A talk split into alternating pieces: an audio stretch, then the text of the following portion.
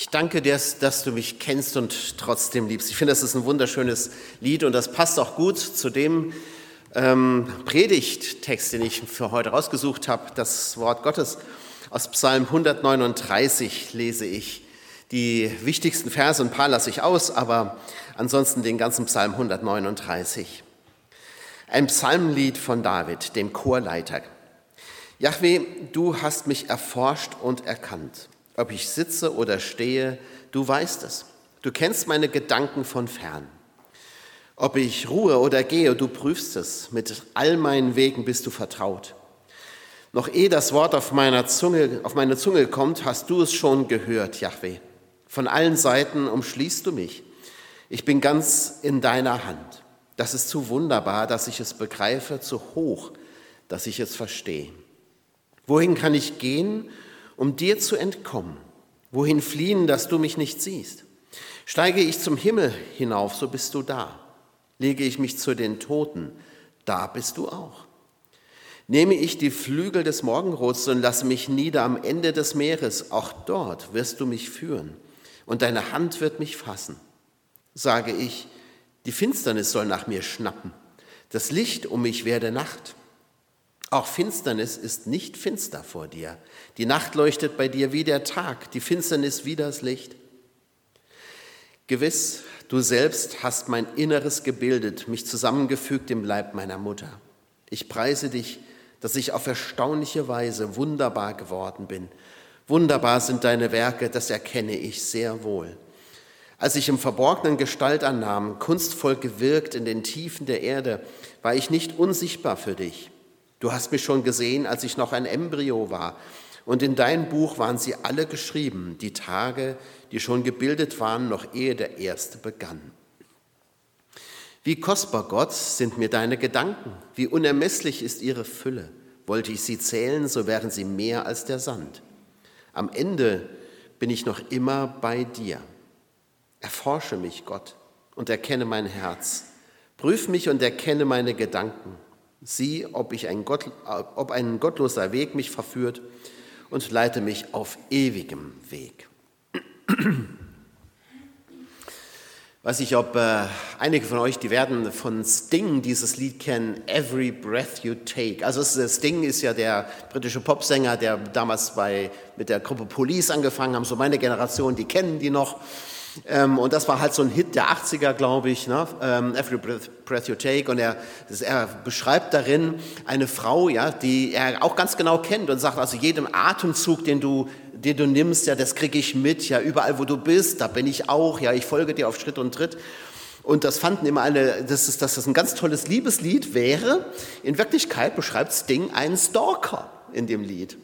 Und so ein bisschen kommt man sich so hier auch vor, oder? Also wenn man den Psalm liest, das ist ja, da ist natürlich viel Tröstliches drin, aber man kann ihn auch so oder so lesen. Also da ist, da ist David und man hat so ein bisschen das Gefühl, meine Güte, leidet er unter Verfolgungswahn? Also wird er auch von irgendwem gestalkt oder was? Weil da ist ja, da bleibt ja nichts geheim. Ich weiß nicht, viele von euch werden dieses Volkslied ja auch kennen, ne? die Gedanken sind frei, Wer kann sie erraten? Sie fliegen vorbei wie nächtliche Schatten. Kein Mensch kann sie wissen, kein Jäger erschießen. Es bleibe dabei, die Gedanken sind frei. Haben wir in der Grundschule schon gelernt, das Lernen. Hm? Was? Widerspruch? Nein. Ähm, also, das, das äh, ist ja auch ein Freiheitslied gewesen, so gerade gegen so Tyranneien und so. Ähm, aber hier heißt es ganz anders. Gott, deine Gedanken sogar sind Gott bekannt. Gott kennt alles. Gott ist überall. Aber David empfindet das eben nicht als, äh, dass es wie, wie gestalkt wäre, sondern er empfindet das als einen ganz großen Trost. Mein Gott, mein Herr, der geht überall hin mit mir. Und ich muss nie fürchten, ohne ihn zu sein. Es gibt keinen gottlosen Ort. Gott ist überall. Soweit wir gehen, er ist immer auch schon da. Und auch sogar dort, wo für uns die Welt endet, wo es keinen Weg mehr gibt, auch in dem, was wir nicht kennen, wo wir Neuland betreten, Gott ist da. Für David sogar auch dort, wo das Leben endet, bettete ich mich bei den Toten. Siehe, dann bist du auch da, sagt er. Es gibt keinen gottlosen Ort. Gott umfasst den ganzen Lebensraum. Wenn man von, von Orten spricht, dann meint man ja nicht nur die Geografie, dass Gott, Gott auch an den fernsten Inseln ist, wie David schreibt, sondern man, man denkt ja auch an die Räume des Lebens, wohin wir uns bewegen. Gott umfasst den kompletten Lebensraum und das ist ein großer Trost für David. Gott ist auch am äußersten Meer. Und mit dem äußersten Meer ist gemeint der Punkt, wo es für mich nicht mehr weitergeht. Das Meer ist ja für die Israeliten damals immer etwas Erschreckendes gewesen. Für uns ist das was Schönes. Ne? Wir machen Urlaub am Meer, das finden wir auch toll, da schwimmen wir auch drin rum und so. Machen vielleicht nur eine Schiffsreise, das finden wir alles ganz prima. Für die Israeliten ist das Meer etwas Bedrohliches. Das ist was Chaotisches. Ähm, da herrscht ja keine Ordnung. Es gibt ja keine Wege, es gibt keine Struktur, es gibt nur Wellen und Wasser. Und man hat sich immer vorgestellt, dass in, im Meer eben auch die Ungeheuer sind, der Leviathan, der bei Hiob vorkommt, der, der kommt ja aus dem Meer und so weiter. Und denk, denk mal an Offenbarung 13, das Tier kommt ja auch aus dem Meer, also aus der, aus der Unordnung heraus, aus dem Chaos. Ne?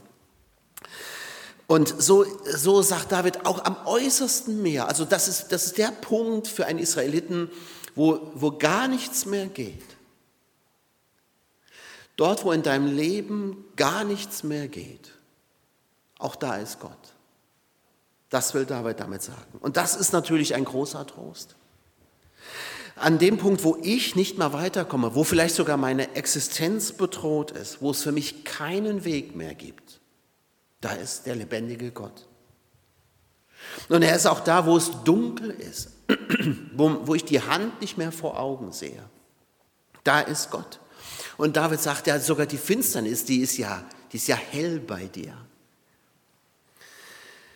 Also zum Beispiel an den Orten, wo, wo wir Wege gehen müssen, die wir vorher noch nie gegangen sind, wo wir Neuland betreten, wo wir mit Situationen konfrontiert werden, die wir vorher noch nicht erlebt haben. Wenn sich zum Beispiel die Türen des Operationssaals für dich öffnen zum ersten Mal, dann geht Gott diesen Weg mit. Wenn du mit dem Tod konfrontiert wirst, dann geht Gott mit. Auch in den, in den Prüfungsraum, den du betreten musst, geht Gott mit. Oder wenn du die Tür öffnest zu deinem Chef und der dir deine, deine Kündigung ausspricht, dann geht Gott mit.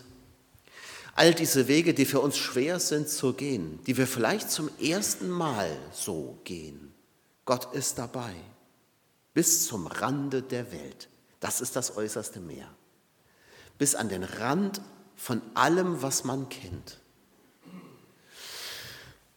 Vielleicht gibt es so Punkte in eurem Leben auch, wo ihr so das Gefühl habt oder gehabt habt, ich bin so an den Rand meiner Welt gekommen wo ich wirklich nicht mehr wusste, wie es überhaupt weitergehen kann.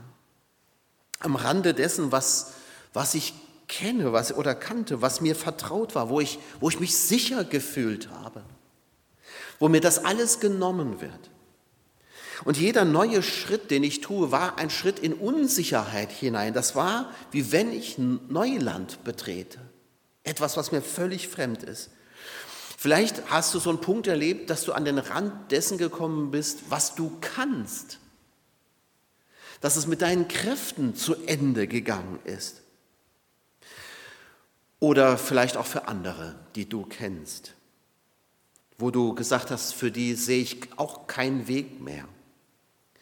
David sagt, auch da ist Gott am Ende unserer Möglichkeiten am Ende dessen, was wir noch tragen können, am Ende dessen, was wir wissen können. Und er findet einen Weg mitten in diesem Chaos, auch am äußersten Meer.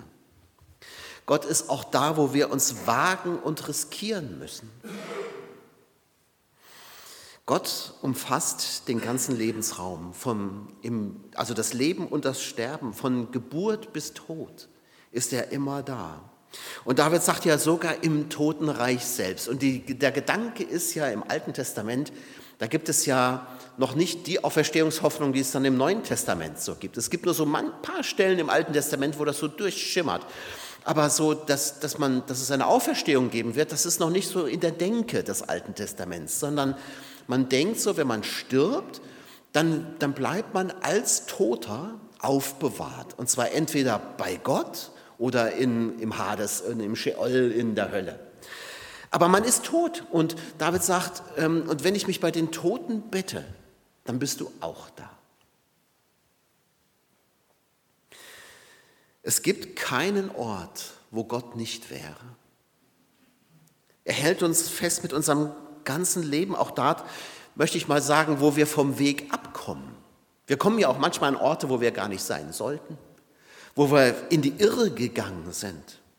Und ich glaube, dass Gott auch mit uns geht auf unseren Irrwegen. Es ist nicht so, dass Gott dann an einem bestimmten Punkt stehen bleibt und sagt, also da, das, den Weg musst du jetzt alleine gehen, da komme ich nicht mit.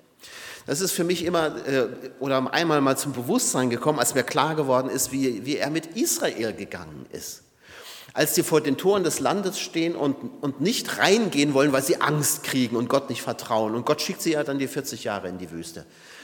Aber er geht diese ganzen 40 Jahre eben auch mit.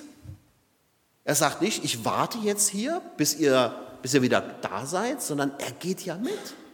Er geht den Irrweg mit. Und das finde ich ist ein ganz, ganz tröstlicher Gedanke. Denn oft haben wir so das Gefühl, wenn ich auf einem Irrweg bin, wenn ich, wenn ich Schuld auf mich geladen habe oder so, dann ist Gott ganz weit weg von mir. Aber das ist nicht so. Es gibt keinen gottlosen Ort. Paulus sagt, nichts kann uns trennen von der Liebe Gottes. Und Gott ist nicht nur da an jedem Ort, an jedem Ort, er umfasst dich auch. Es gibt auch keine gottlose Zeit. Er umfasst dein ganzes Leben, an jedem Ort, zu jeder Zeit ist er bei dir. Es, David sagt, du kanntest mich schon, als ich noch gar nicht da war. Noch bevor du da warst, hat Gott dich schon geliebt. Deswegen sage ich das gerne so, dass, dass wir von, von Gott ins Leben hineingeliebt worden sind. Ich meine, jeder weiß, wie Menschen entstehen, aber wir glauben doch an den, der uns schafft, der uns ins Leben hineinliebt.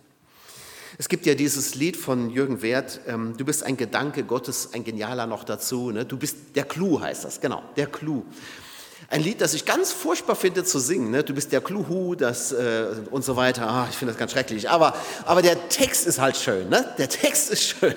Also ist, man kann dem Jürgen Wert nur danken für das Lied. Oder ist, war es Manfred Siebald? Ich weiß gerade nicht mehr. Ist egal. Ihr wisst schon. Aber es ist vom Text her ein sehr, sehr schönes Lied. Wir, wir Menschen sind darauf angewiesen, dass jemand da ist, der auch für uns da ist und der immer für uns da ist. Wir spüren das normalerweise in der Liebe unserer Eltern. Aber Eltern sind eben auch fehlerhafte Menschen, die uns nicht immer das geben können, was wir brauchen. Und oft spüren wir das dann als Kinder so, dass das Liebe an Bedingungen geknüpft ist. Ich liebe dich, wenn du dein Zimmer aufräumst, wenn du sauber bist, wenn du gute Noten nach Hause bringst oder was auch immer. Aber bei Gott ist eine beständige Quelle der Liebe. Er umfasst uns mit seiner Liebe. Und die geht uns immer voraus. Die ist immer schon vor uns da, bevor sogar bevor wir auf der Welt sind. Ist die schon da. Du hast mich gebildet im Mutterleib, sagt David. Und er sagt sogar, ich danke dir, dass ich wunderbar gemacht bin.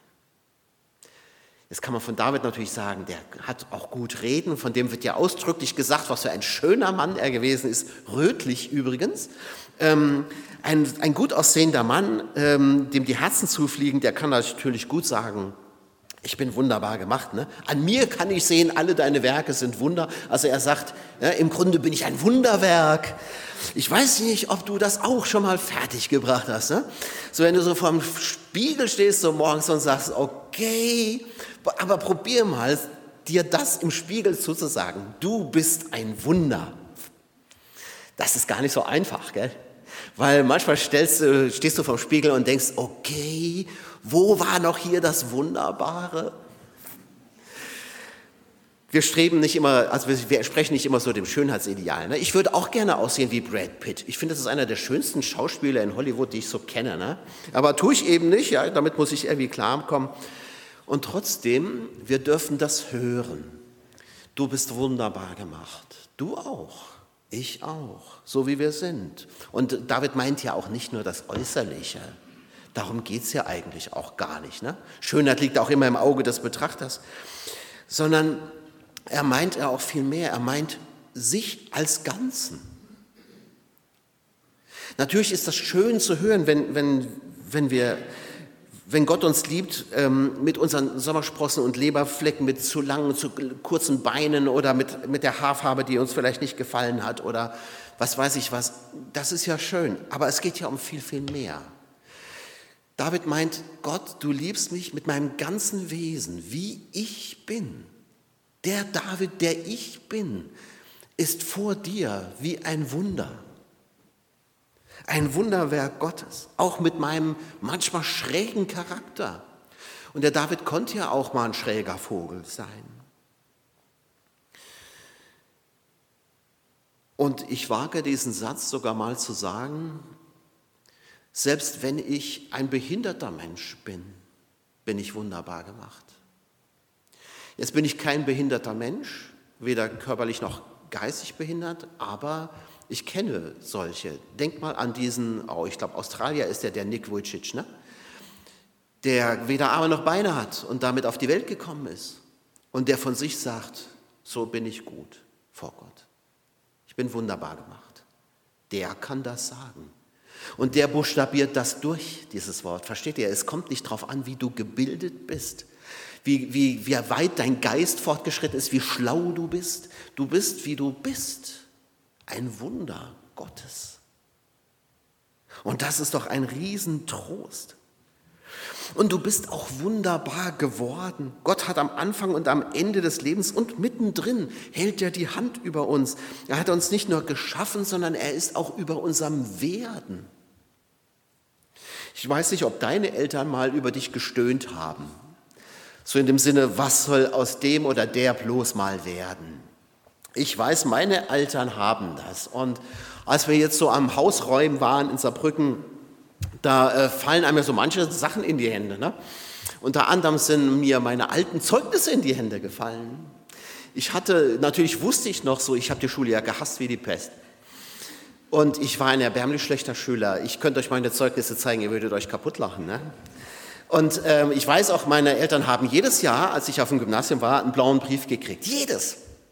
Weil meine Versetzung immer gefährdet war. Vor allem wegen Mathe, Physik, Chemie, also gerade so diese Naturwissenschaften. Die haben es ja überhaupt nicht angetan. Ne? Und dann kam auch noch Musik. Also, naja, gut, okay. Und da haben meine Eltern manchmal gestohlen und ich glaube, die hatten viele Sorgen und haben sich gedacht, was wird aus dem wohl mal werden? Und heute stehe ich hier, tja, hm, kann man auch drüber nachdenken dann. Aber es ist ja so, ihr Lieben, ne? manches entdeckt man ja auch erst, wenn man aus der Schule raus ist und nicht mehr muss, sondern darf. Ne? Und tatsächlich, ähm, also das muss ich jetzt zu meiner Ehrenrettung auch sagen, vieles habe ich erst gelesen, als ich die Schule hinter mir hatte und habe gedacht, boah, das ist ja cool, warum hat uns das damals eigentlich niemand gesagt? Aber nochmal, Gott steht auch über dem Werden. Und, ähm, und erst im Nachhinein merkst du manchmal, wie Gott auch Dinge führt. Und manchmal hast du vielleicht auch diese Frage für dich, was wird denn aus mir? Gerade vielleicht ihr jungen Leute, ne? die ihr noch vieles vor euch habt, was wird aus mir? Wo geht eigentlich meine Reise mal hin? Was, was werde ich mal machen? Wer wird bei mir sein? Das sind ja wichtige Fragen. Was, was soll ich tun? Wie soll ich entscheiden? Welche Ausbildung soll ich machen?